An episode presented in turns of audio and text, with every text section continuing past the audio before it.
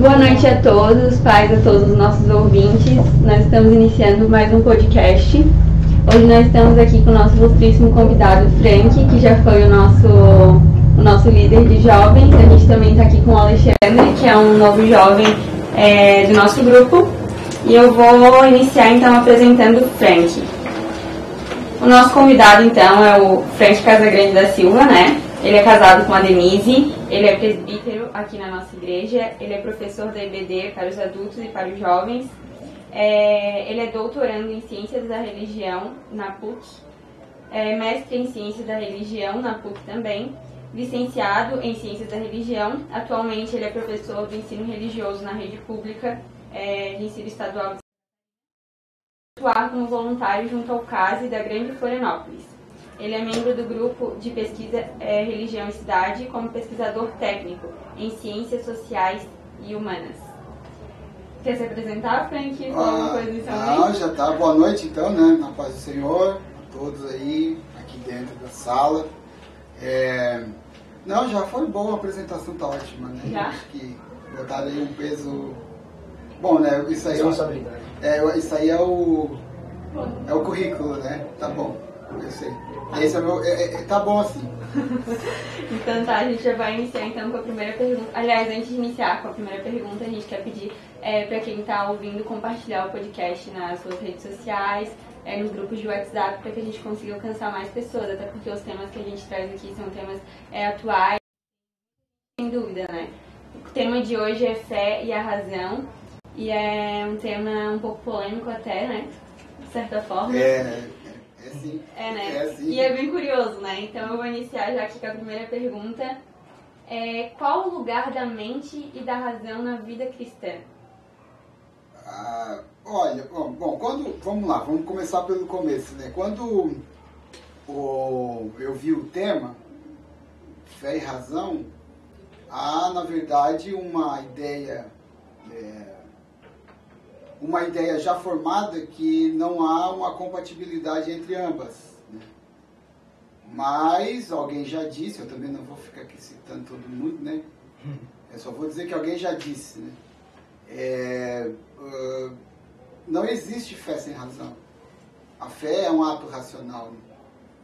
A fé, a fé é um ato pensado. A fé não é, a fé não é vazia. Né? Agora eu vou ser obrigado a citar, né? O Santo Agostinho, em algum momento, o Agostinho de Hipona, um dos grandes teólogos da igreja cristã, disse que é, ele acredita porque, porque crê, né? E crê porque acredita. Então, não tem essa. Existe, óbvio que existe, né? No senso comum, existe essa divisão, né? Que a fé não tem uma razão lógica, que a fé não tem um, um um, um porquê de ser, né? E aí, obviamente, as pessoas vão se, se apoiar no, nos textos sagrados. Por exemplo, né?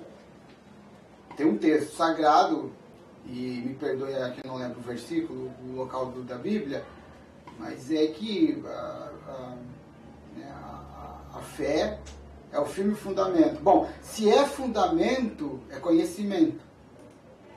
Se é fundamento, é conhecimento. Né? Aí das coisas, quando fala da física.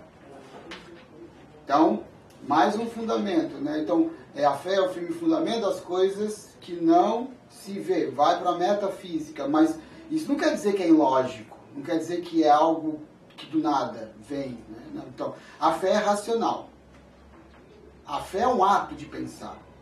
A fé é um ato de uh, uh, eu, eu penso que a fé é um ato de projetar. E projetar tem que ter razão. Né? Mas qual é a pergunta mesmo? A pergunta é qual o lugar da mente e da razão na vida cristã?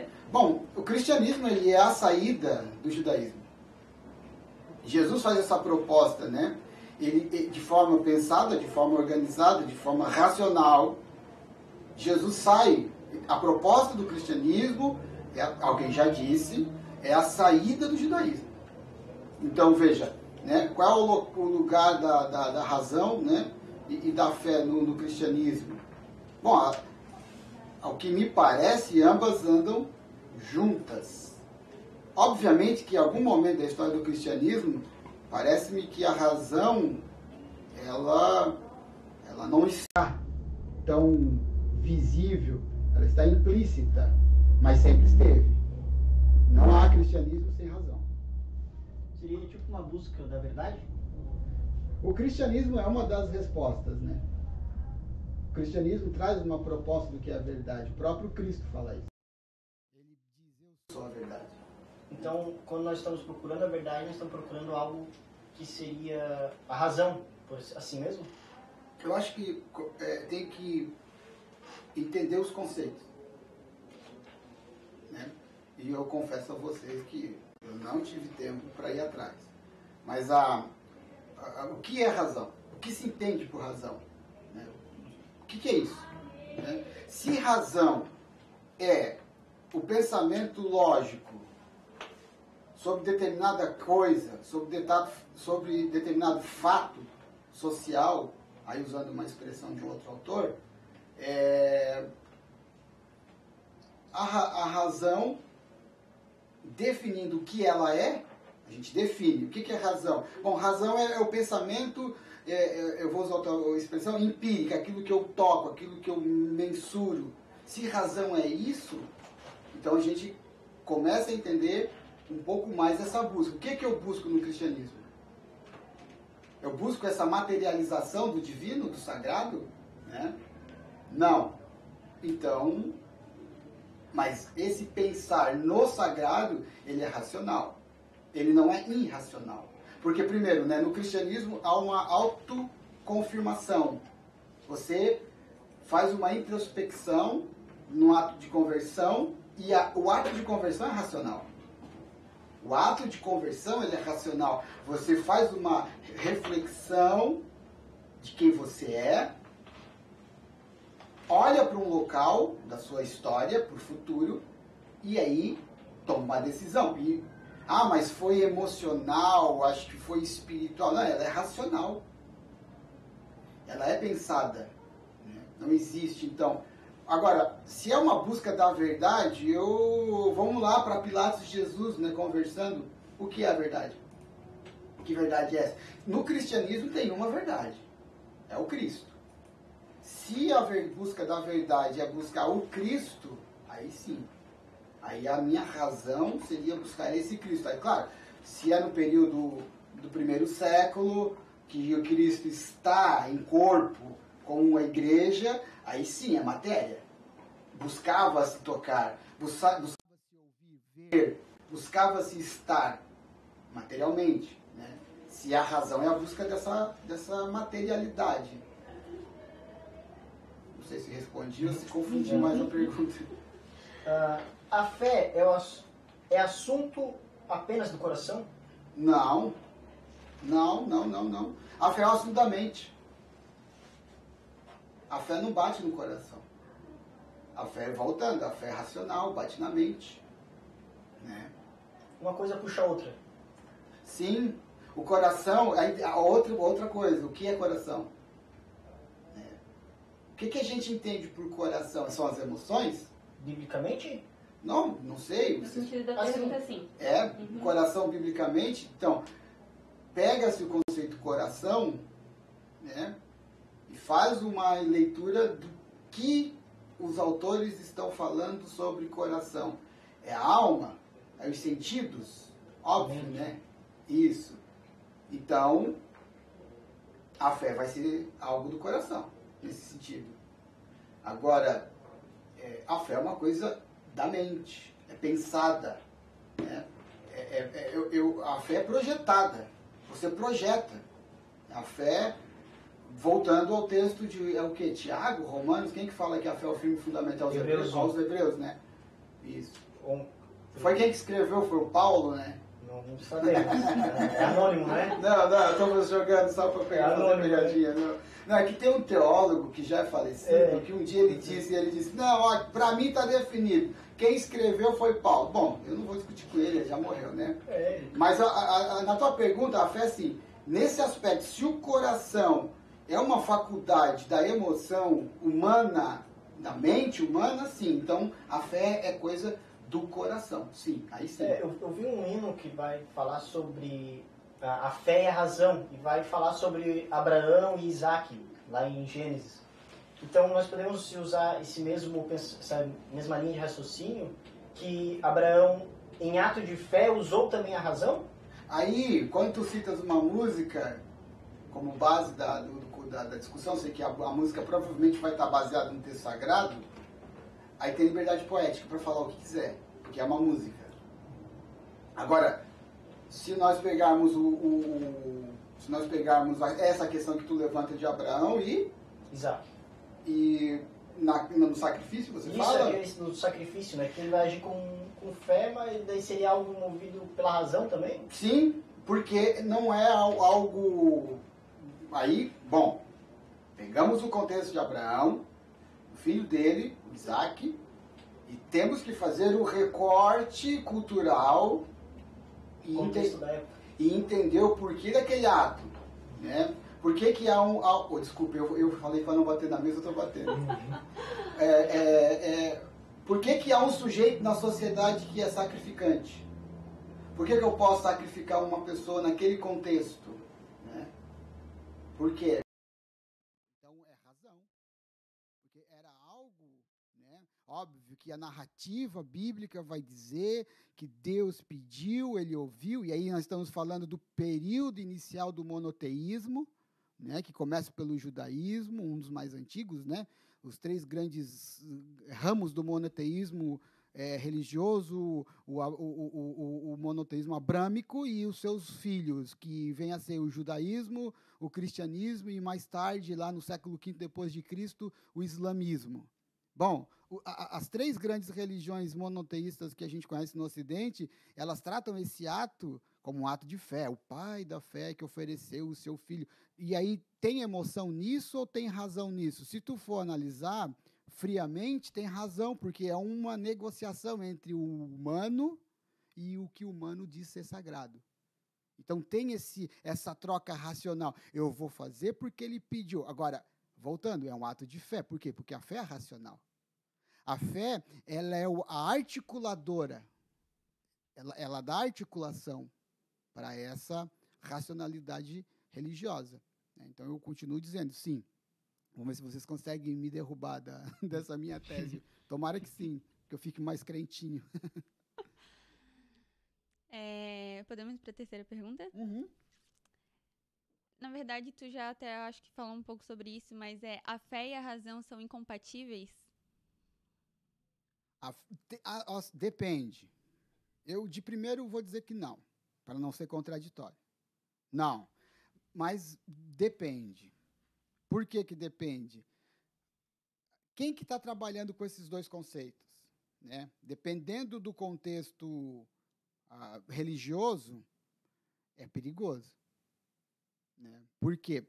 Vamos pegar o movimento pentecostal como exemplo, que de onde a gente está falando, né? Nós estamos falando da Assembleia de Deus, né? Aqui de dentro da igreja. É, não, eu não vou para as datas, não, eu sou ruim de data. Mas eu vou falar do, da pentecostalidade do pentecostalismo, que é o espírito do pentecostalismo. Né? Está para além da igreja. Né? Ah, é perigoso racionalizar tudo no pentecostalismo. Por quê? Porque o pentecostalismo é um movimento de religiosidade popular. Alguém já disse. Se ele vê, sabe que eu estou falando de ti é um movimento de religiosidade popular e não há uma racionalidade instrumentalizada no movimento popular de religiões. Há um movimento emotivo, que a gente, se for analisar na Gênese, é racional, mas é irreconhecível por quem pratica. Todos os atos feitos dentro do movimento pentecostal pelo frequentador, não pelo clero, mas pelo frequentador, a frequentadora, é um ato extremamente emocional. Por quê? Porque ela parte de uma ideia que ela é uma pessoa escolhida, chamada, vocacionada, ela sonha, ela ouve profecias, ela escuta louvores, como tu falou, ela lê o texto bíblico, ela chora. Se começar a racionalizar, provavelmente essa fé, que é uma fé popular, ela entra para uma outra esfera E talvez a pessoa não suporte essa realidade. Então ela precisa viver nessa esfera da emoção. Até onde isso é sadio, não sei. Eu vou ser pragmático. Se dá certo, continua. Porque a finalidade de uma religião, se não for para melhorar a vida das pessoas, não precisa ter. Não precisa. Se a religião não melhorar a vida das pessoas, não precisa ter. A vida já é difícil, já é conturbada. Então vem uma religião para, ao invés de me aproximar de algo positivo, que a gente chama de Deus, me afasta dessa realidade pura, dessa re realidade pura entre aspas, né? Dessa realidade pura, dessa realidade dinâmica de uma troca direta, sem intermediários entre o mortal, o impuro, com o eterno, né? Que é o sagrado. Então, nesse aspecto, se a racionalidade entrar, ela prejudica. Agora, no próprio movimento pentecostal, existem alguns momentos que precisa agir de forma racional nas decisões que devem ser tomadas né? Por exemplo, no, no que diz respeito, por exemplo, a determinadas escolhas que é feita para alocar pessoas em determinados locais que são, a, a, alguém já disse, que são os pentecostais de serviço, aqueles que sempre estão trabalhando dentro da igreja. Em algum momento a emoção não serve, precisa ser racional para tomar as decisões. Precisa então tirar essa não que não que vai desacralizar, né? Pelo contrário, vai dar o devido respeito e vai dar a devida importância de forma racional. Então, sim né? e não. Às vezes atrapalha e às vezes ajuda. Então, não dá para bater o martelo e dizer que é totalmente ruim nessa relação entre. Qual é a pergunta? É, a fé e a razão são incompatíveis. É, não. Nesse aspecto, não. E nesse aspecto, sim. Então, uma pergunta. Assim, a fé, como Hebreus 11, 1 vai dizer ali, né? Que a fé, sobre a esperança, tudo. Uh, a esperança pode entrar no meio da razão? Pode. Por meio, por intermédio da fé? Pode. Pode, porque eu vou continuar não descartando que a fé é racional. Não vou, eu, eu não vou, eu não vou tirar o meu pé de que a fé é um ato racional. Eu escolhi acreditar. E quando eu escolho acreditar, né, alguma coisa me provoca, eu pondero. Eu vou dar um, um exemplo que eu tive essa semana, que eu estou lendo um livrinho bem legal. Né? É, o que nos diferencia dos animais? Várias coisas, né? Não, não, mas vamos ser específico, né? O pensamento. Exatamente, a, reflexão, né? Ah, agora eu vou ter que dar o nome do santo. Hum. que é o Peter Berg. O Peter Berg vai fazer um exemplo, vai, vai, no livro Múltiplos Altares da Modernidade. Ele vai dar um exemplo assim: é, savana africana, ok? Uma zebrinha, bonitinha lá na savana. O que, que tem na savana? Uma pastagem dourada da cor da juba de quem? Do leão. Tá, e a zebrinha está lá. No primeiro vento que sopra na pastagem, você acha que ela vai pensar: será que é um leão? Ela vai vazar ela não fica para ver. O ser humano não. O ser humano vai reflexionar. É vento, é leão, ele vai morrer. Porque se for um leão, ele vai ser devorado. Então, o que, o que a gente precisa para não morrer na sociedade? Da razão. A gente precisa de coisas dadas já. A gente precisa de um pano de fundo montado. Ou seja, e a religião faz esse papel um né, na sociedade, principalmente numa sociedade religiosa. A religião faz esse papel porque ela já define algumas coisas para nós e a gente não precisa pensar muito. Né? A gente não precisa pensar muito. É nesse momento que a gente deve, talvez confunde a emoção e a razão, a fé e a razão, né? Não, não tem que pensar, tem que agir porque Deus falou. Mas espera aí, Deus falou a partir de onde? Já é razão aquela profecia lá. Não, peraí, o que, que o texto sagrado fala sobre profecia? Tem que examinar, tem que pesar. Né? E o texto sagrado ele é mais categórico, julgar. Então, no fundo, no profundo da, da, da fé, há sempre um pouquinho da razão. Eu digo que no fundo da razão, um pouquinho de fé. Eu digo o contrário. Eu vou dizer que a, a, a, a, a capacidade humana de pensar que existe inferno a capacidade. E outra coisa, né? Alguém já disse, né? Que não interessa se existe inferno ou não. Ele é real. Alguém já disse. Por que, que ele é real? Porque ele altera o nosso estado das coisas religioso. Se existe ou não, mas altera a minha crença. Quer um exemplo? Papai Noel existe? Não. Mas todo ano ele aparece. Ele é real. Porque ele altera o mercado. Ele altera a lógica do mercado. Ele altera a realidade do mercado. E todos nós até, né, botamos uma roupinha vermelha para vir no culto natalino, né? Ou seja, não importa se ele existe, ele é real, alguém já disse. Então, como é que eu chego a essa conclusão? Racionalizando, pensando, né? Então, se há possibilidade de inferno, eu vou reflexionar sobre uma possibilidade de céu. Ou seja, eu me inclino a essa é, é, possibilidade a partir do que? Da razão. Porque eu tenho essa condição, e é uma condição humana. E vamos usar a razão, gente. vamos usar, vamos usar a razão. Somos seres pensantes. É. Então, nesse sentido, tem, digamos assim, igrejas que levam mais a emoção e igrejas, igrejas que priorizam mais a, o racional? Sim. E é, e é pensado. Porque a gente depende de alguém nos guiar nessa caminhada de igreja. E é extremamente pensado. Óbvio, né, que eu vou aqui fazer o, o, a política da boa vizinhança, né? Ninguém quer o mal de ninguém. Eu acredito. Olha só usando a fé, né? Agora, obviamente que tem igrejas que são não são nada racionais, são totalmente emotivas. Daí a gente volta lá para o começo da questão, aí a questão histórica do próprio movimento pentecostal, porque ele começa com o movimento de religiosidade popular nos Estados Unidos, né? Era um gueto negro, né, latino e asiático. É um pouco antes ainda, né? Mas ali, ali é o onde explode, né? Uh, mas ele começa antes. Ele começa, ele começa em Atos. ele começa antes. E aí a gente em algum momento das leituras a gente perde o fio da meada. Para onde foi o pentecostalismo e aí o problema do ismo, né? O problema dos conceitos, né? Quando tu anexa o ismo, dá uma, dá um, uma, uma condição de ideologia. Isso é racionalidade. Agora, há igrejas menos ou mais é, racionais? Sim, porque é parte cultural do movimento religioso. Né? O que, que há de racional numa peregrinação? O que, que há de racional é, em um jejum de três dias? O que, que há de racional em falar língua estranha? O que, que há de racional em acreditar numa profecia? O que, que há de racional em acreditar que um texto é sagrado que Deus escreveu ou que Deus ditou para os homens? O que, que há de racional de, em acreditar que uma pessoa ressuscitou depois de três dias? O que, que há de racional acreditar que um cara levantou um cajado e abriu o mar? O que, que é de racional? Então, eles tudo de racional nisso. Tudo para mim isso tem um certo sentido.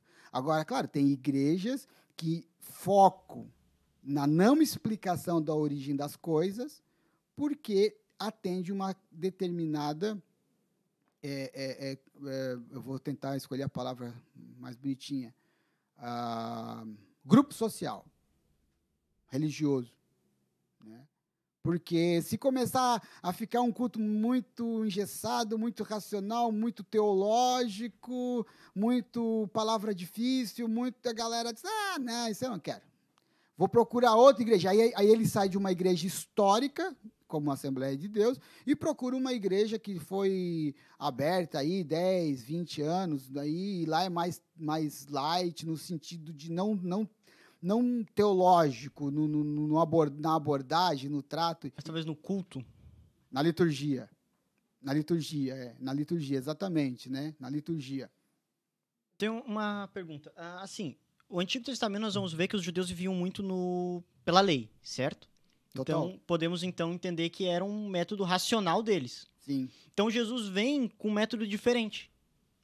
Que podemos assim entender que é o amor, a fé. Que é racional. Que é movido pela razão também? Sim, porque ele sai do judaísmo. Ele não quer o judaísmo.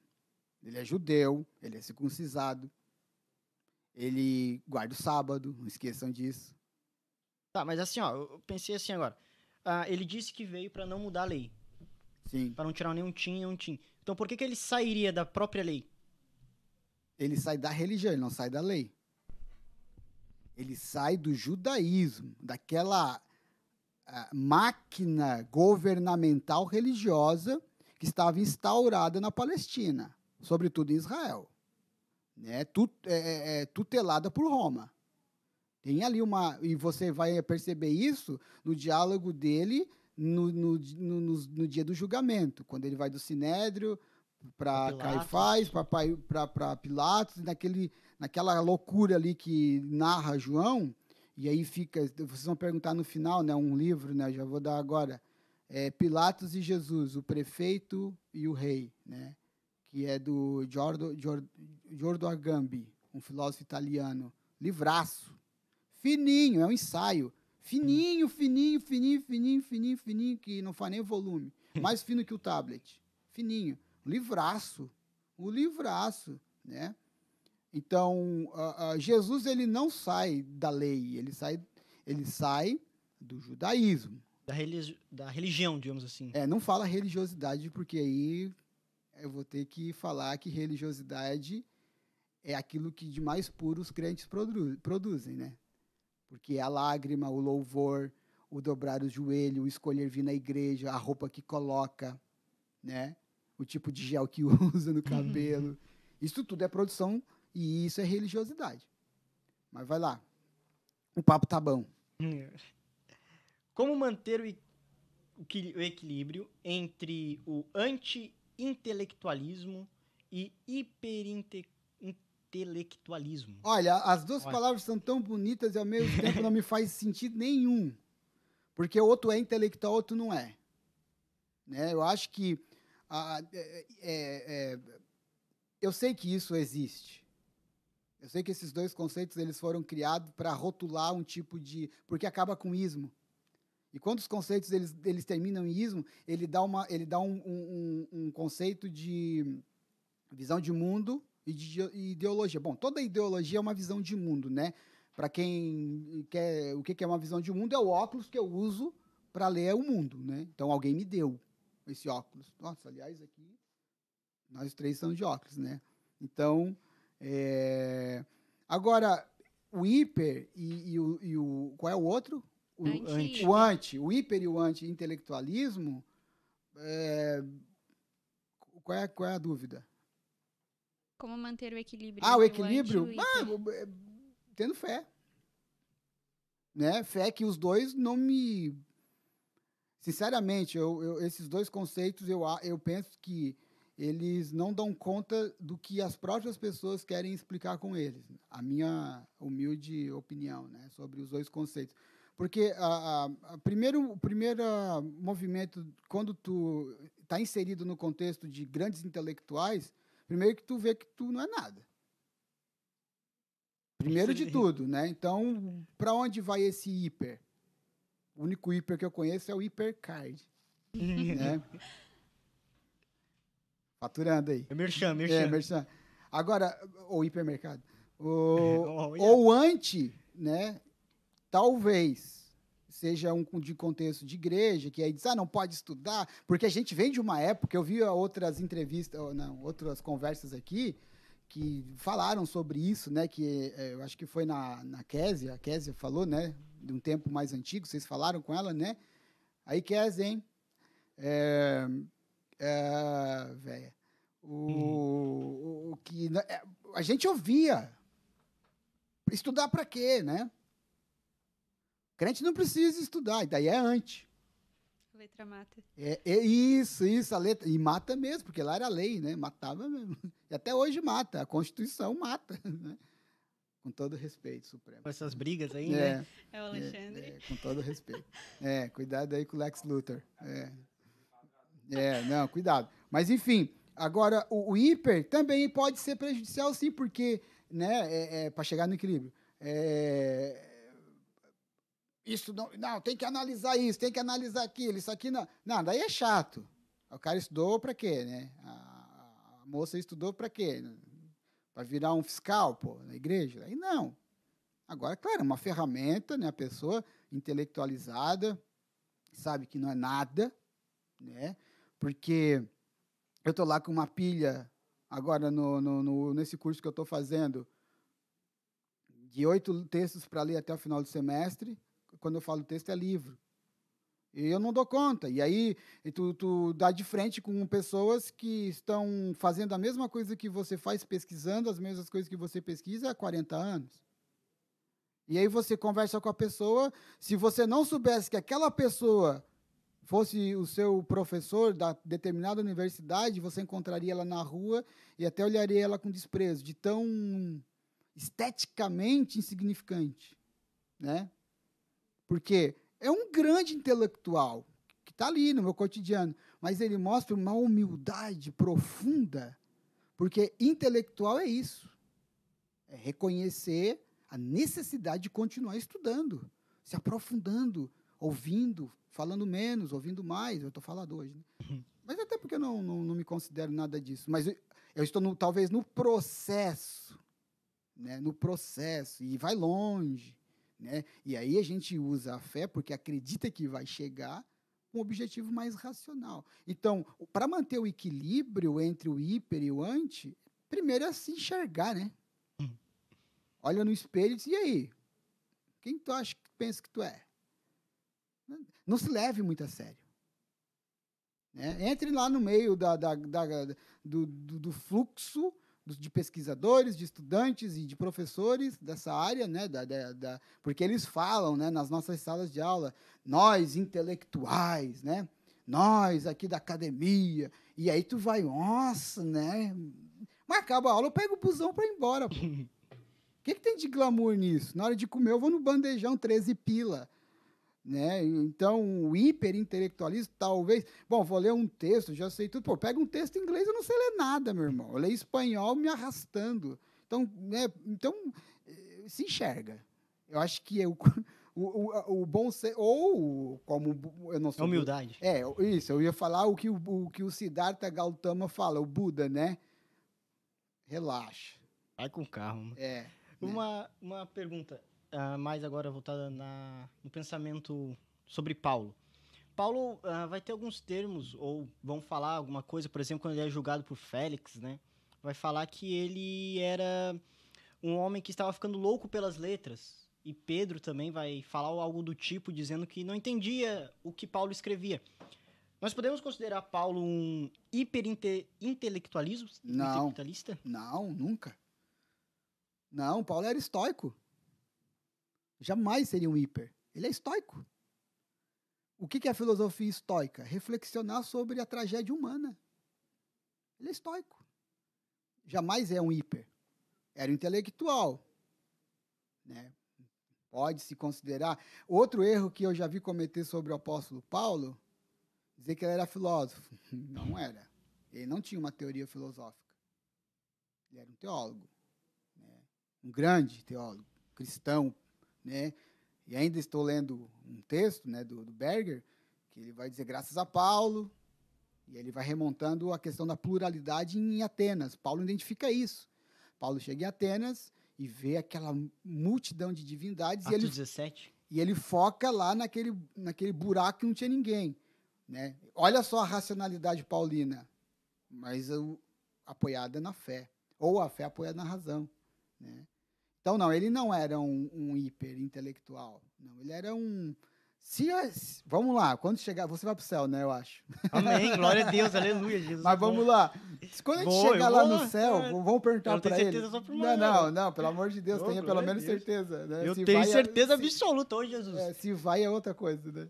Mas se a gente perguntar para ele, e aí, meu, tu era o quê? Não sou nada. Sabe o que eu sou? Ele vai dizer, ah, eu vou, ele pode, eu, lendo a obra Paulina, né, é um texto também que eu estou lendo do, do Alan Sigal, que é Paulo Convertido, um livraço, um livraço, que é aquele livro que tu olha assim, como eu tenho leituras obrigatórias, desculpa, como eu tenho leituras obrigatórias, aquele é o, objeto de desejo, às vezes eu dou uma folhadinha assim, meu, me alimento, né, me alimento. É, é, é, é conhecendo um pouco da obra dele pelo, pelo viés de outros teólogos, a gente vai ver o seguinte, meu, cara, como esse rapaz, Paulo, a gente não conhece nada dele. Nada. A gente idealiza um Paulo, porque as narrativas bíblicas, né? E, e aí é culpa nossa. Porque nós nos projetamos nele. Colocamos a fé na frente da razão. Eu vou, posso ser sincero aqui? Nosso ego. A gente se projeta naquele Paulo. Paulo não é nada daquilo que é o que eu projeto. Às vezes a gente se projeta em Jesus. Faz isso, Jesus. Se fosse eu, matava meia dúzia. Uhum. Sabe? A gente se projeta. E às vezes a gente lendo os apóstolos, Jesus não vou me projetar, mas nesses apóstolos aqui eu vou me projetar. Então, não, Paulo não era um hiper. Não, não era. Às vezes ele era até assim, pelo pouco que eu sei de Paulo, nas leituras que eu tenho sobre ele, às vezes ele é até meio confuso. É porque ele foi muito guiado. Eu, assim, eu tenho a visão assim, que ele foi muito guiado pelo Espírito. Porque nós sabemos que o livro, a Bíblia é canônica, né? Então eu tenho, assim, o pensamento que ele foi muito guiado pelo Espírito. Então eu acho que ele estava muito além do nosso entendimento, espiritualmente, talvez. Ah, com certeza. Com certeza. Ele estava além, estava. Nos luz. Ah, não.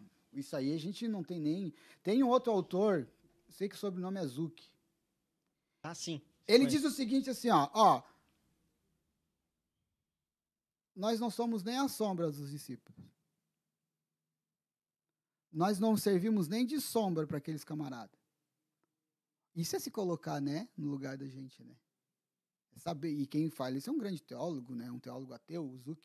Ele não acredita em Deus e ele escreve, ele escreve muito sobre teologia. Ele é um teólogo ateu. Dá para ser? Dá, claro que dá. né? Basta renegar a fé. Então ele vai dizer, nós não somos nem. Por quê? Porque ele faz uma análise dessa igreja. Que aí sim a gente projeta essa igreja mais perto. Quero estar do Senhor. É, Então a gente, a gente se projeta. Aí o Zuki vai dizer, não, a gente pode até se projetar, mas não, nem a sombra, nem a sombra a gente é dele. Então, claro, Paulo estava além, além, além, além, além de nós. Podemos, assim, sem cortar, já juntando com isso sobre Paulo, nós podemos afirmar que hoje a igreja ela está mais voltada à, à fé do que à razão? Qual igreja? Acho que num contexto, vamos dizer, geral, assim, das pessoas mesmo, assim. Eu vejo, assim, por exemplo... As, Católicos, evangélicos, todo as- é, mundo junto? É, vamos dizer assim, num contexto geral, assim. Está mais o quê? Mais Mas ela é mais movida, tipo, a, a fé da pessoa, assim, às vezes vai na frente do que a razão. Às vezes, como você disse, que nós precisamos ter a razão sempre. sim. Porque a fé é, é por isso. Então, às vezes, eu acho que as pessoas vão muito pensando na fé sem pensar nas consequências, sem na razão. É, é assim, ó. As cruzadas, né? Hou- Houve, houve cruzadas. É, as cruzadas foram muito pela fé, pela fé, ah, você foram- fala lá, tá? Isso, tá, é tá. isso. Não, não. A- houve uma teoria, né, que uh, no século XVII, que a, a religião ia acabar. Porque, porque, o, porque o mundo estava. E aí tem uma teoria, né, a teoria da secularização.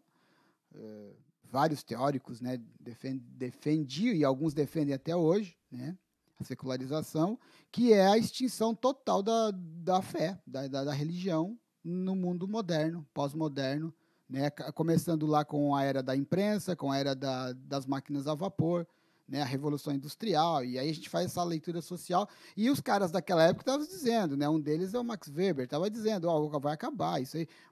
Mas olhando hoje, talvez se Weber tivesse hoje vivo para escrever, ele diria o que Peter Berg falou agora no texto que eu estou lendo dele. Eu estava enganado. Peter Berg está escrevendo, escreve um livro inteiro dizendo que a teoria dele estava errada. Dizendo que não, a religião não acabou, ela aumentou. Né, aumentou. E aí, por que, que aumentou? Bom, por causa da fé, por causa dessa emoção. Né, por causa... Mas por detrás disso tem uma razão, que é o quê? Não ir para o inferno. Necessidade Não, também, não né? ir para o inferno. Posso fazer uma provocação? Pode. Posso, líder, aí, fazer uma provocação? Quando pergunta assim, é tenso, né? Se não existisse inferno, nós viríamos para a igreja? Não pode ficar silêncio porque o, o momento Ah, tá. aqui é caro, né? Mas não responde, só pensa. E quem está ouvindo também. Eu já fiz a pergunta um dia na escola bíblica, né? Por que, que a gente vem? Por medo de ir para o inferno ou por desejo de ir para o céu? Assim, eu vejo assim, hoje eu vi um. Eu tava lendo sobre que as pessoas hoje até não desejam mais nem ir pro céu, mas desejam as coisas físicas da terra. As pessoas estão mais voltadas para as coisas físicas do que pro plano futuro, que é o céu. Tá, só deixa eu falar. Eu, eu concordo contigo ao mesmo tempo estou incomodado porque a mulher que está na mesa não está falando. E a gente tem que dar voz para as mulheres, cara. A gente não pode silenciar uma voz feminina na mesa. Mas olha, respondendo a tua pergunta, sim. há uma certa. Um, um, e aí o, o Weber vai, vai, vai, Ele já falou sobre isso lá atrás, no século lá passado, né? Ele vai dizer, sim, por quê?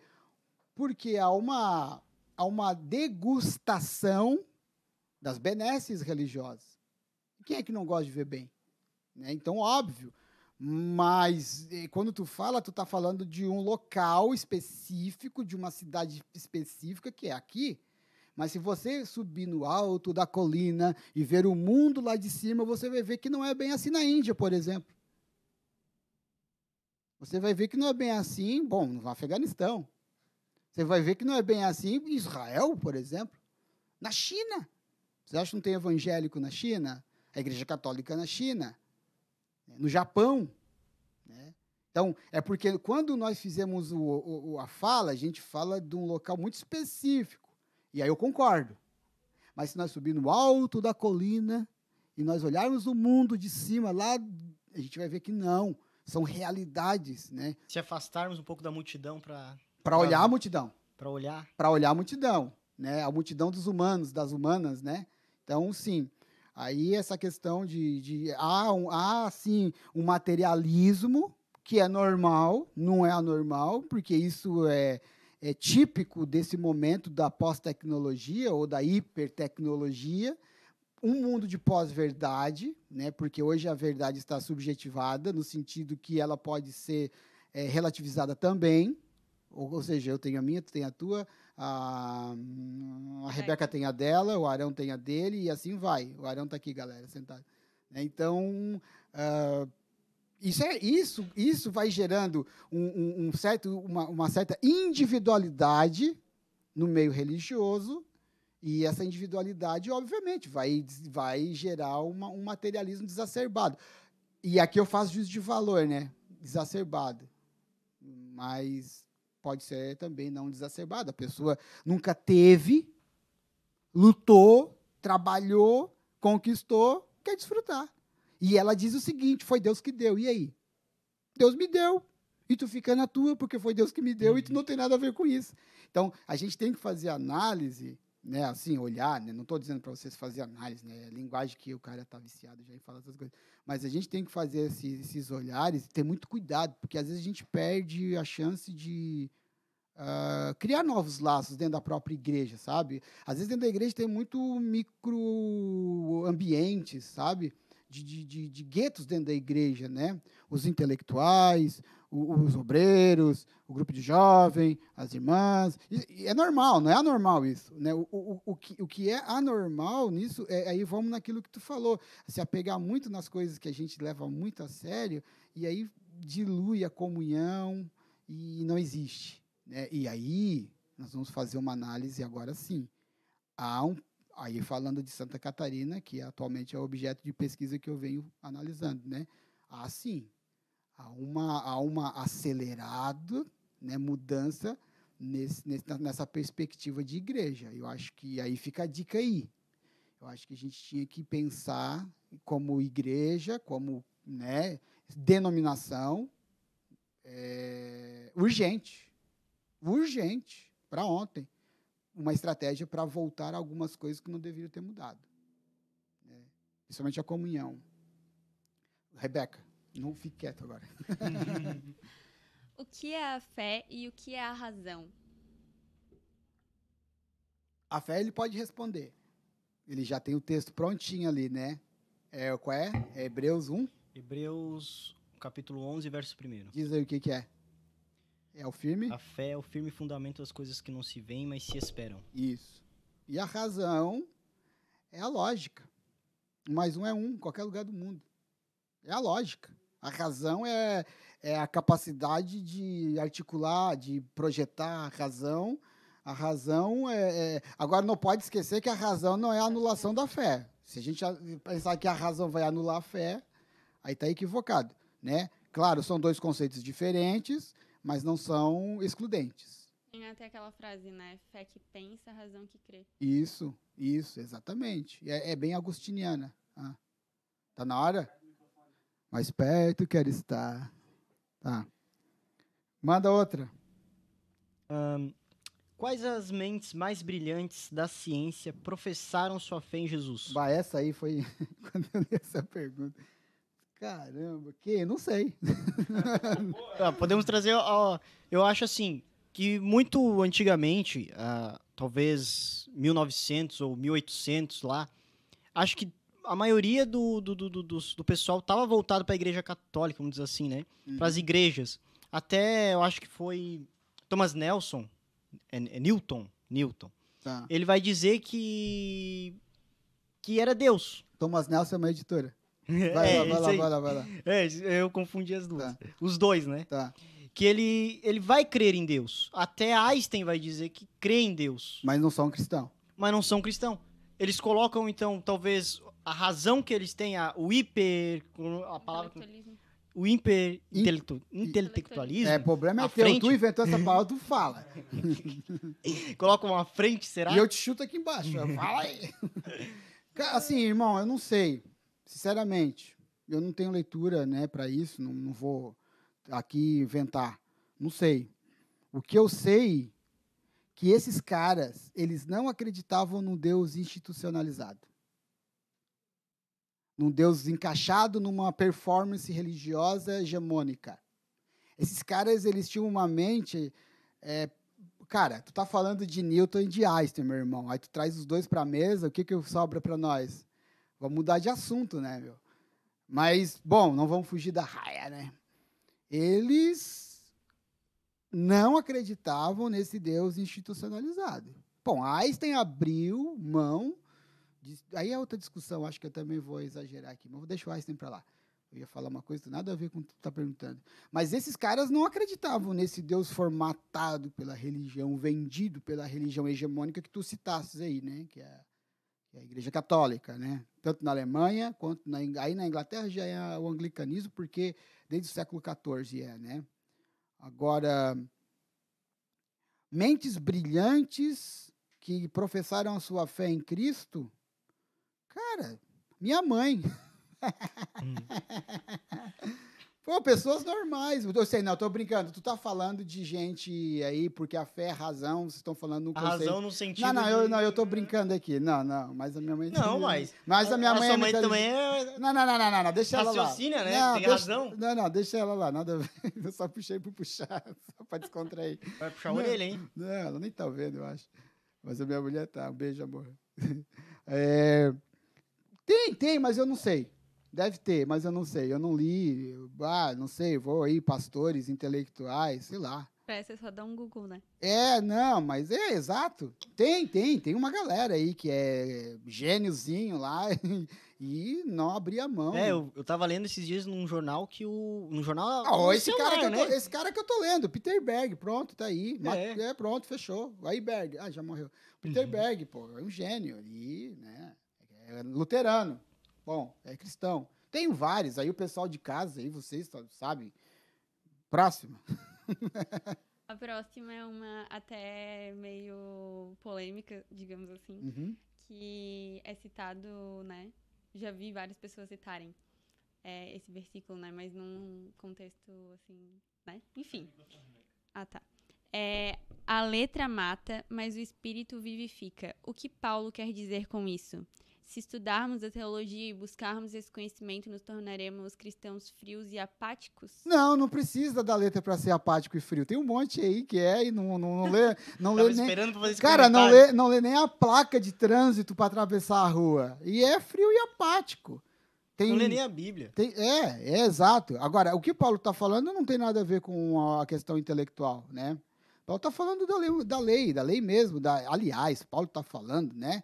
Daquela emenda farisaica de 613 preceitos que foram construídos em cima das 603 mo- leis mosaicas que vieram dos Dez Mandamentos. É Ah, isso. vai Que, Talmud, o. é, é exato. Mish- Eu acho que é Mishnah, né? Eu não vou, né? Não vou entrar na tua. Não, não vou falar. Ei, eu não sou teólogo, irmão.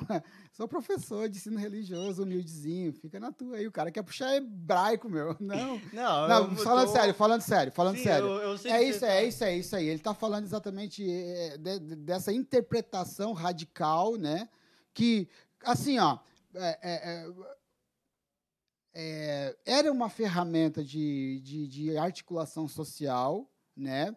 Que, que acabava que dando uma identidade para o povo judeu, e deu essa identidade até hoje, né? Eles, eles guardam essa identidade, tem que guardar mesmo, né? Tentaram extirpar, é, tirar, enfim, os judeus aí de alguns países, né? A gente sabe disso lá da Segunda Guerra, enfim. Uh, mas não, Paulo não está falando de quem estuda, não. Paulo está falando uh, de uma questão bem pontual, aliás. Né? E claro, a gente pega esse texto e pode interpretar de, do jeito que quer. Ué, tem um teólogo que diz o seguinte: há no Brasil, em língua portuguesa, 35 formas de interpretar a Bíblia. Então, diferentes uma da outra. Né? Então, existem mais, ele achou 35, né? Mas não, não, Paulo não está falando isso. Agora, os irmãos que gostam de usar esse texto para bater em quem estuda, é, pode usar. Será assim, ó, eu acho assim, né? Por exemplo, nós vamos ver que citando uma igreja mais antiga, nós vamos ver que a igreja perseguia muito por causa da lei, vamos dizer assim, usava a lei para justificar algo santo. Define lei. Não, não, vou dizer tipo uma lei, mas eles vão usar tipo, uh, por exemplo, vamos pegar uns mártires aí, tá. Cliff ou Jerônimo, uh, esses, esses homens foram martirizados por terem um pensamento, uma linha de raciocínio diferente das igrejas que tinham poder naquela época. Tá. Então, a, a letra, naquele momento, foi usada para a morte deles? Foi. Foi. A lei foi. Nesse aspecto, sim, a mesma coisa que os judeus faziam, né? Jesus foi morto em nome da lei. Jesus foi acusado de sedição, né? Desestabilização de uma ordem religiosa estabelecida. E tinha um decreto romano: não quero baderna lá na Palestina. Ô Pilatos, tu toma conta lá daquela raça lá, porque tiveram algumas revoluções. E, e aí, ô Pilatos, tu lembra dos macabeus? Causaram um estardalhaço lá. Então tu vai para lá e eu não quero confusão lá. O imperador romano, né, da época. E o que aconteceu? Uma sedição. A Jesus foi acusado de sedição, né? Desestabilização de uma ordem pública religiosa estabelecida pelo Sinédrio, tutelada por Roma. Né? Então, quem, quem, quem dava o exército era Roma, mas quem elaborava a ética religiosa e, e a social era o sinédrio judeu. Então, veja bem, né? aí a lei foi usada para matar Jesus também, a letra. Né? Lembrando que letra, estamos falando de lei. E você citou um intelectual, o John Wycliffe, é isso, né? Tu falou do dicionário, né? Esse cara aí? Isso. Tá, Ele então primeiro, né? Eu acho. Um dos primeiros, vamos colocar ah, assim. Ah, não, meu, eu acho que. Eu te falei, data é difícil. Né? Primeiro, ah, foi segundo... 1300 alguma coisa. É, eu sei morreu, né? Morreu, tá, foi queimado. Exato. Bom, foi queimado, Jorge, não sabia. O... Aí sim, mas daí é uma lei, é uma letra. Passa pela interpretação. Heresia, né? Aí sim, aí é uma questão de um tribunal inquisitório. Mas sim, nesse aspecto sim. Mas na pergunta que a Rebeca faz, é, a teologia dentro da igreja evangélica pentecostal. Ó, oh, irmão estudou. Ih, tá fazendo teologia, meu Deus. Friozão. Frank já era incredão, estudando mesmo, agora virou uma geladeira, não vê mais nem na igreja. É, porque a letra mata, eu sempre falei, a letra mata, é muita letra. É isso, mas é uma interpretação popular da Bíblia, né? Ah, se formos por esse pensamento, Paulo foi um cara estudadíssimo, né? Não, ele estudou. Estudou, estudadíssimo. É. O cara estudava muito. Tá, é. Até na morte ele pediu para levar as epístolas dele. É, não tem o que fazer, né? O cara. não tinha tempo, né? É. Sim, sim, ele era um cara dedicado, né? A... Aplicado, né? Sim, ao estudo. Ah, falar de alguém mais perto, Paulo é muito longe. O próximo. Por que os pensadores alemães se consideravam cristãos, mas não acreditavam na divindade de Cristo? Quais pensadores? Aí fica mais fácil eu responder. Não, não sei. Tá falando do Lutero, será? É, cadê o Gustavo? Ô, Gustavo. Chama o Gustavo ali.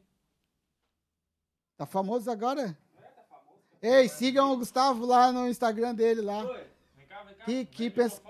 Quais pensadores tá. alemães? Eu não lembro o nome. Ah, então fecha a porta, sai fora. Peraí, mas tá lá no canal Evidências, é, arqueólogo Ah. Professor Rodrigo Silva.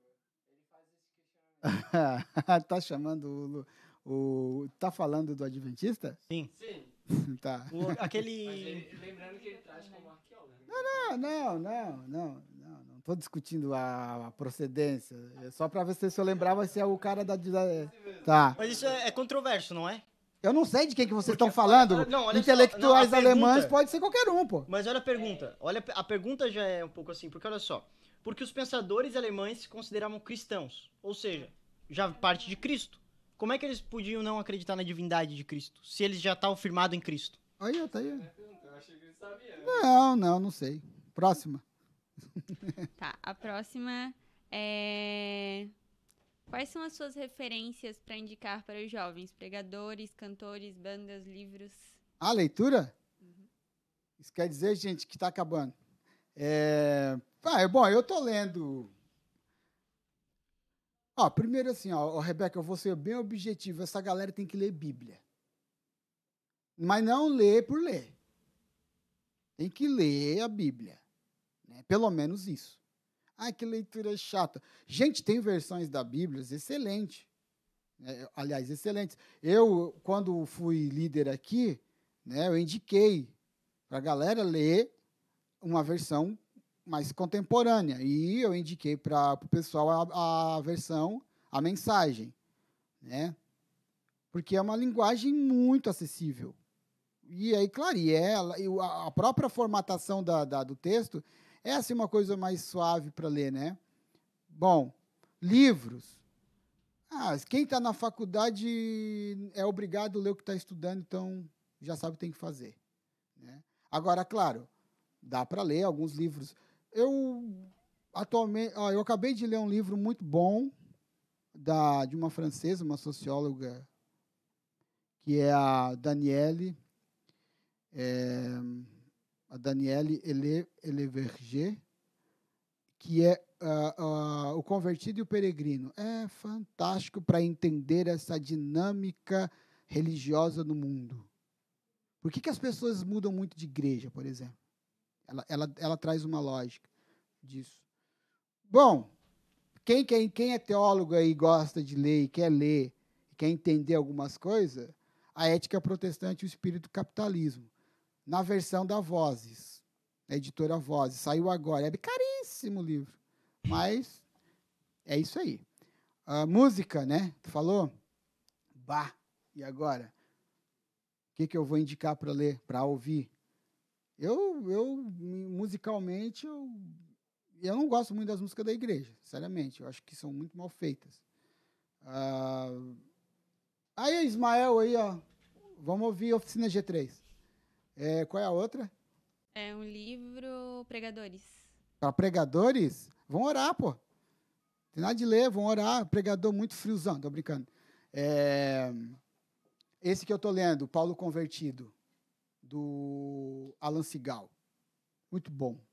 E tem um livro que é outro objeto que eu tô de, que de desejo, assim, que eu leio uma página lá quando dá um, dá um tempinho, é a História do Cristianismo, publicado pela Paulus. Que eu estou tentando lembrar. São dois volumes. Estou tentando lembrar o, o, Escritor. o autor, é. Na verdade, é, uma, é um livro que tem 12, não é por acaso, 12 autores. E entre eles tem um brasileiro que é da Mackenzie, da Universidade é, Presbiteriana de São Paulo. Gente, para quem gosta de história da igreja, é um livraço. A História do Cristianismo, volume 1 volume 2. Livraço. Música, livro, mais o quê? Pregador. Ah, um pregador para ouvir? Indicar um pregador.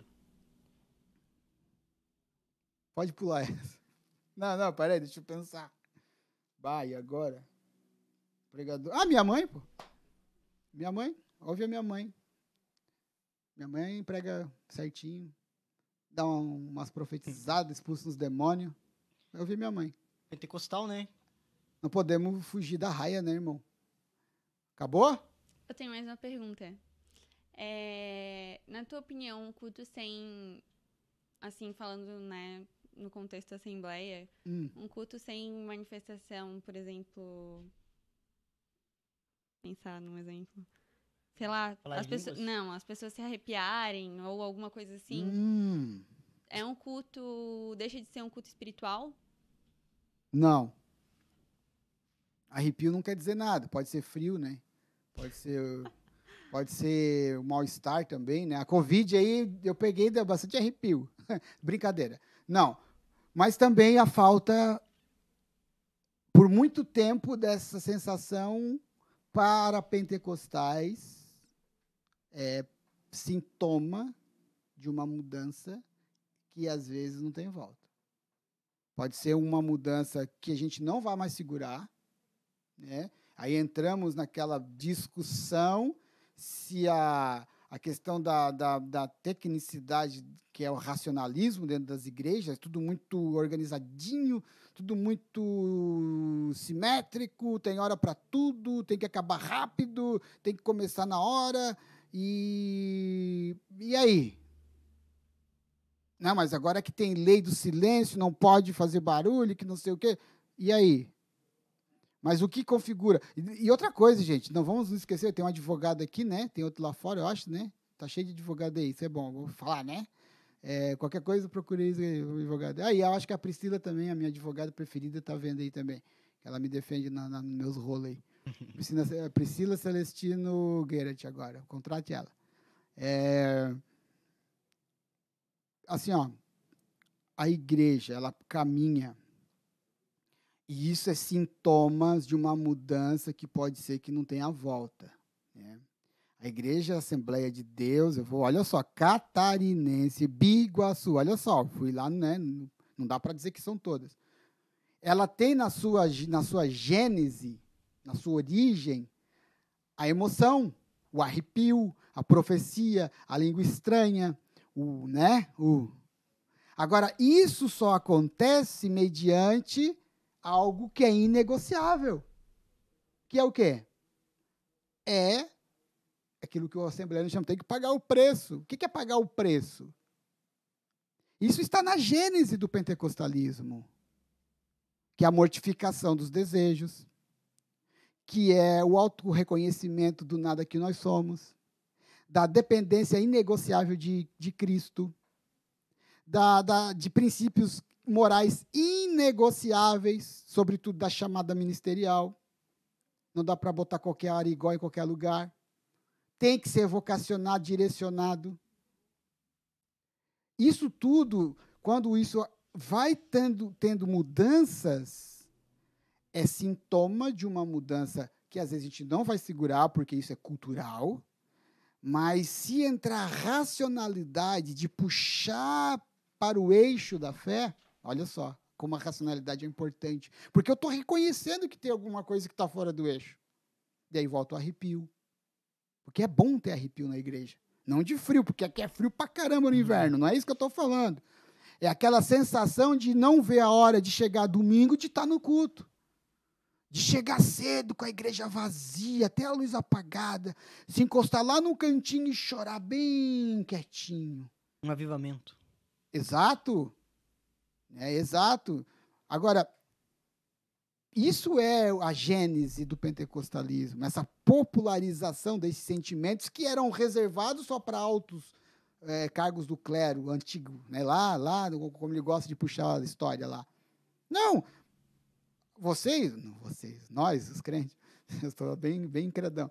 O, não, a gente não defende a tese que o, o véu rasgou e o negócio agora está acessível, mas a gente escolhe não acessar. Por quê? Porque somos engolidos pelo aspiral pragmático da vida moderna. E a gente fica. Né? A gente fica ali, girando, girando. Amanhã eu faço. Vai protelando, vai procrastinando. Amanhã eu faço, amanhã eu faço, amanhã eu faço. Não faz. Passa uma vida. E eu perdi o arrepio, que é bom, né? Que é bom.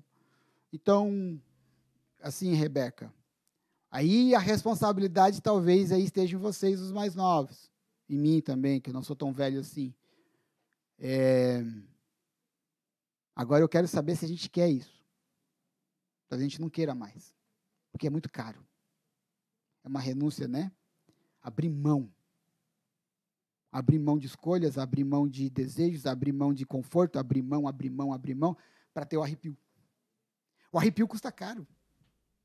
O arrepio no, movimento pentecostal, não estou falando do frio, do arrepio, que a Rebeca falou de um arrepio, que é um arrepio que muitas pessoas entraram na porta, pela porta e já sentiram na porta, alguma coisa diferente tem aqui. Aí entramos na emoção.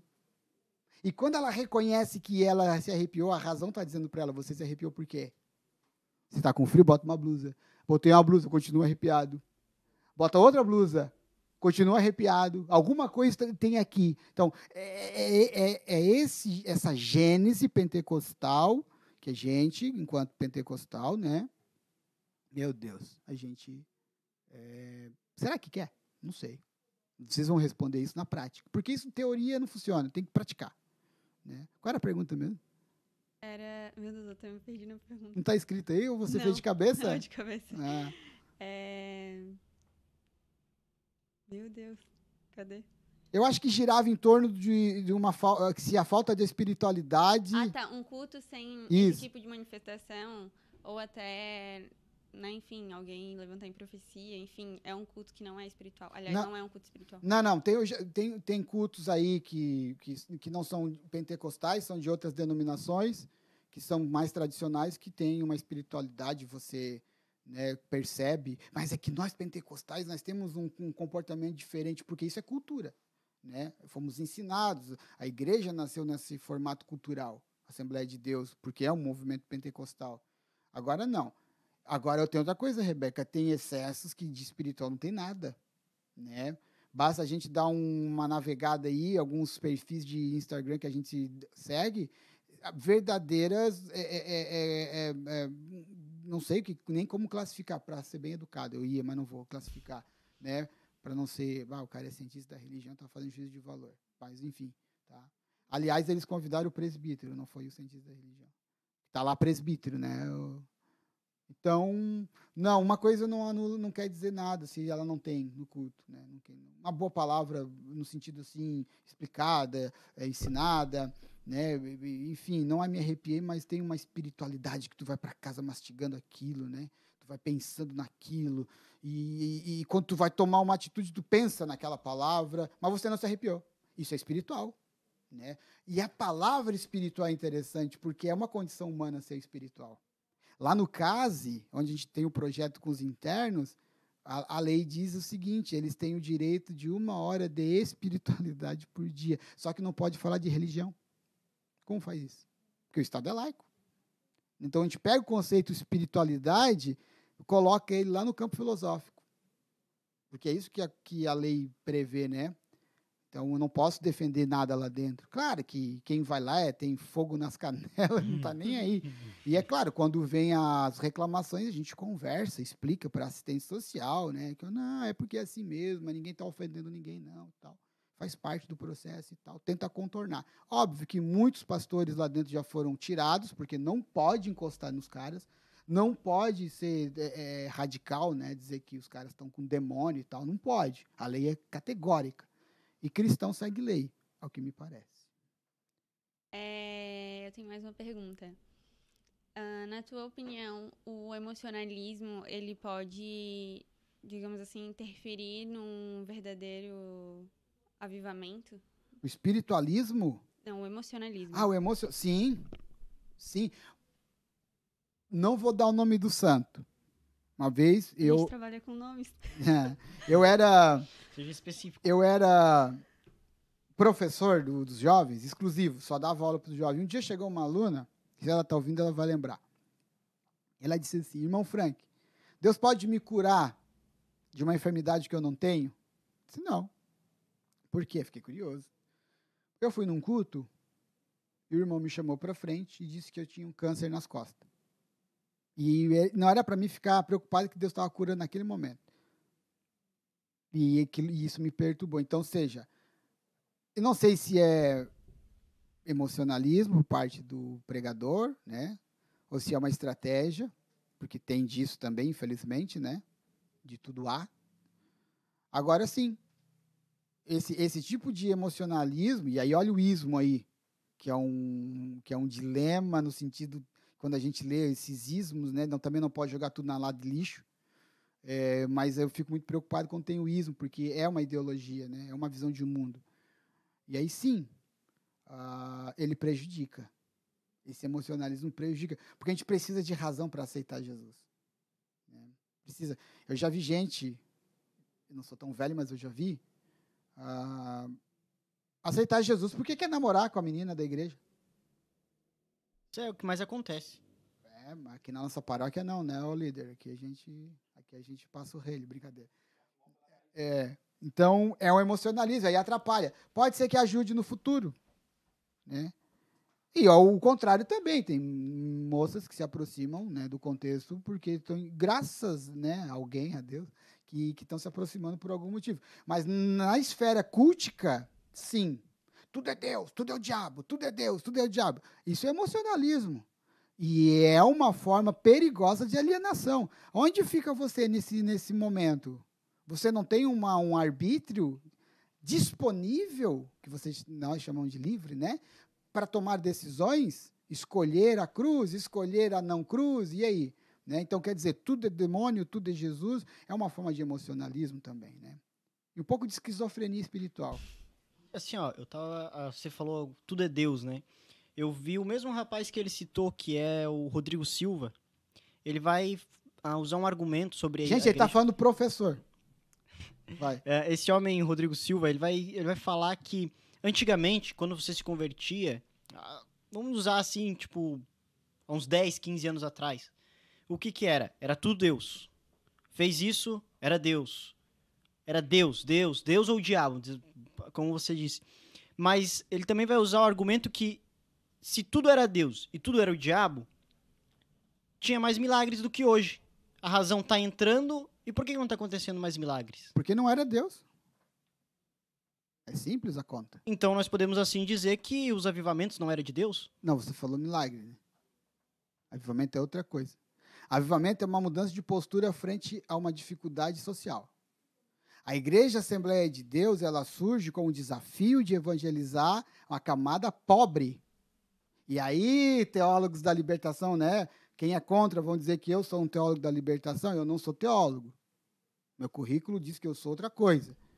Mas é, tudo bem, na América Latina se criou essa teologia, mas o movimento pentecostal é um movimento de periferia, de é, ex-escravizados, de hispânico, hispânicos, hispano, hispânicos, é, asiáticos, mulheres, cara, sobretudo mulheres. O pentecostalismo é um movimento onde a mulher sempre foi a maioria, sempre foi a maioria.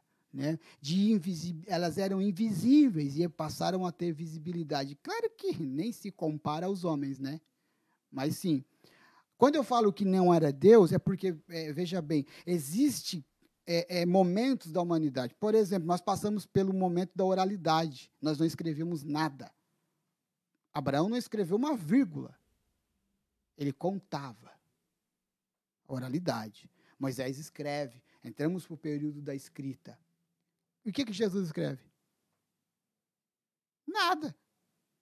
Continuamos nessa ideia de uma transmissão do conhecimento, sobretudo ético, moral, depois, através de ensinamentos práticos.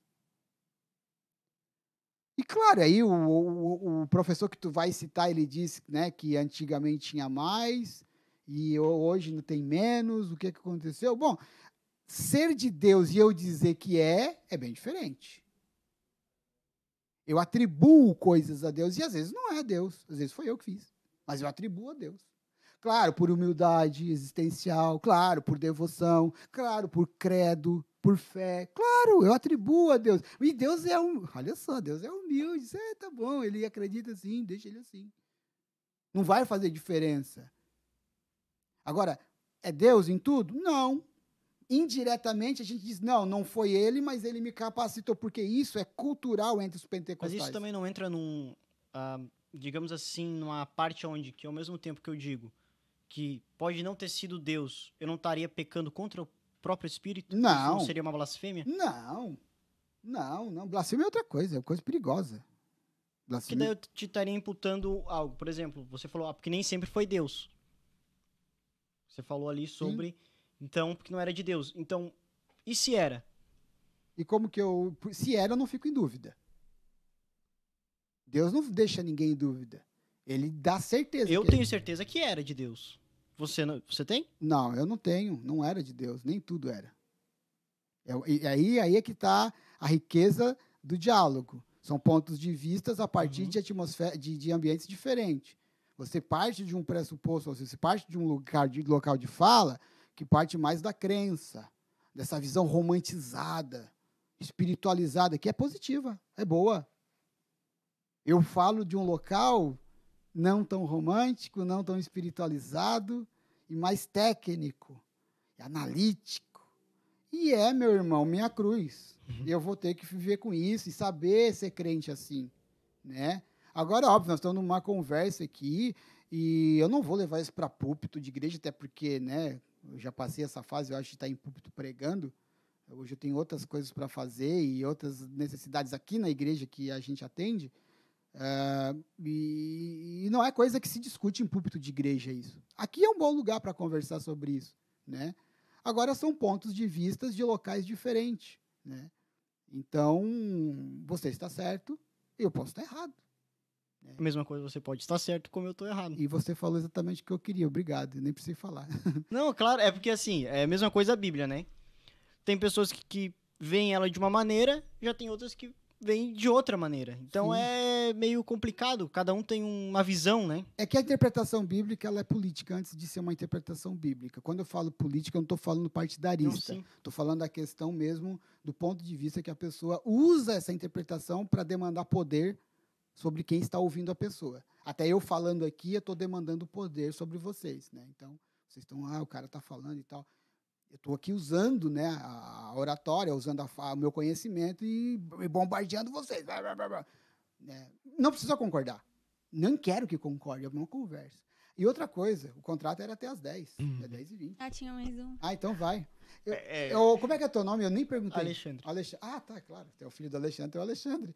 Então, assim, Alexandre, é... eu posso estar errado e você pode estar correto. Então, a gente fecha Ou aqui. vice-versa. Não vamos, não vamos brigar por isso. Não. tá bom? Sim. Tá, tendo tudo isso em vista que a gente falou até agora, é, qual a importância da fé, da razão e do intelecto é, na busca, né? Quando a gente busca é, o conhecimento na palavra de Deus. Bom, a fé é o, é o ponto de partida. Para mim, a fé é o ponto de partida. Eu tenho fé, e aí a gente pode pegar a palavra fé e fazer um upgrade e transformar em crença. Então, a crença é o ponto de partida. Né? Eu acredito é, e eu, então, eu me movo.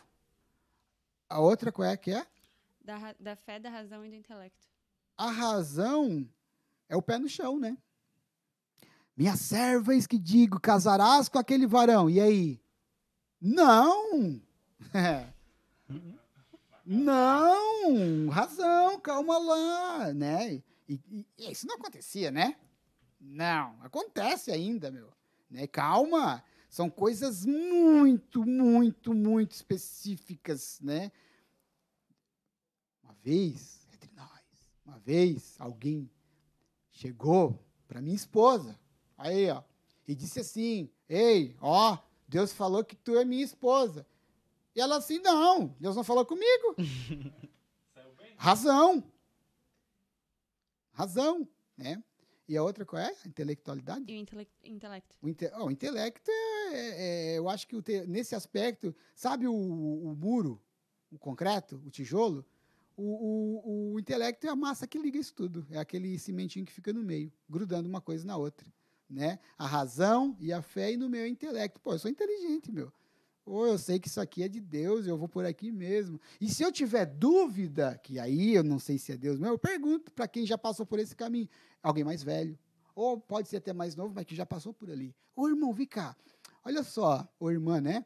É, eu tô meio em dúvida, isso aqui é de Deus. O que, que tu acha? Vai que é, varão. Quebrou a cara? Irmão, tu falou que era? Não, pelo menos aprendi que não é. Então, veja também um lado positivo. Então, ô, ô, Rebeca, a- a- a- o intelecto, ao meu ver, é, o, é a massa que liga a razão e a fé. Né? Eu acho que os três sustentam né, aquilo que a gente chama de religião. Pentecostal, talvez. Porque tem outros que não usam tanta razão assim.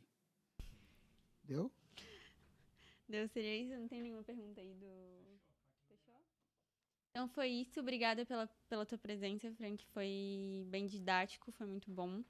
Né? Bem esclarecedor. Tenho certeza que o pessoal de casa também tirou muitas dúvidas. E a gente também quer agradecer ao pastor, ao pastor Elias, né, pelo apoio aos nossos líderes, o Luiz a Letícia, o Tiago e a Renata, e a presença de todos. E é isso. Fechou? Fechou? Obrigado, gente, aí por estar assistindo. Um abraço a todas e a todos e até nunca mais. Tchau, Não gente. diga nunca.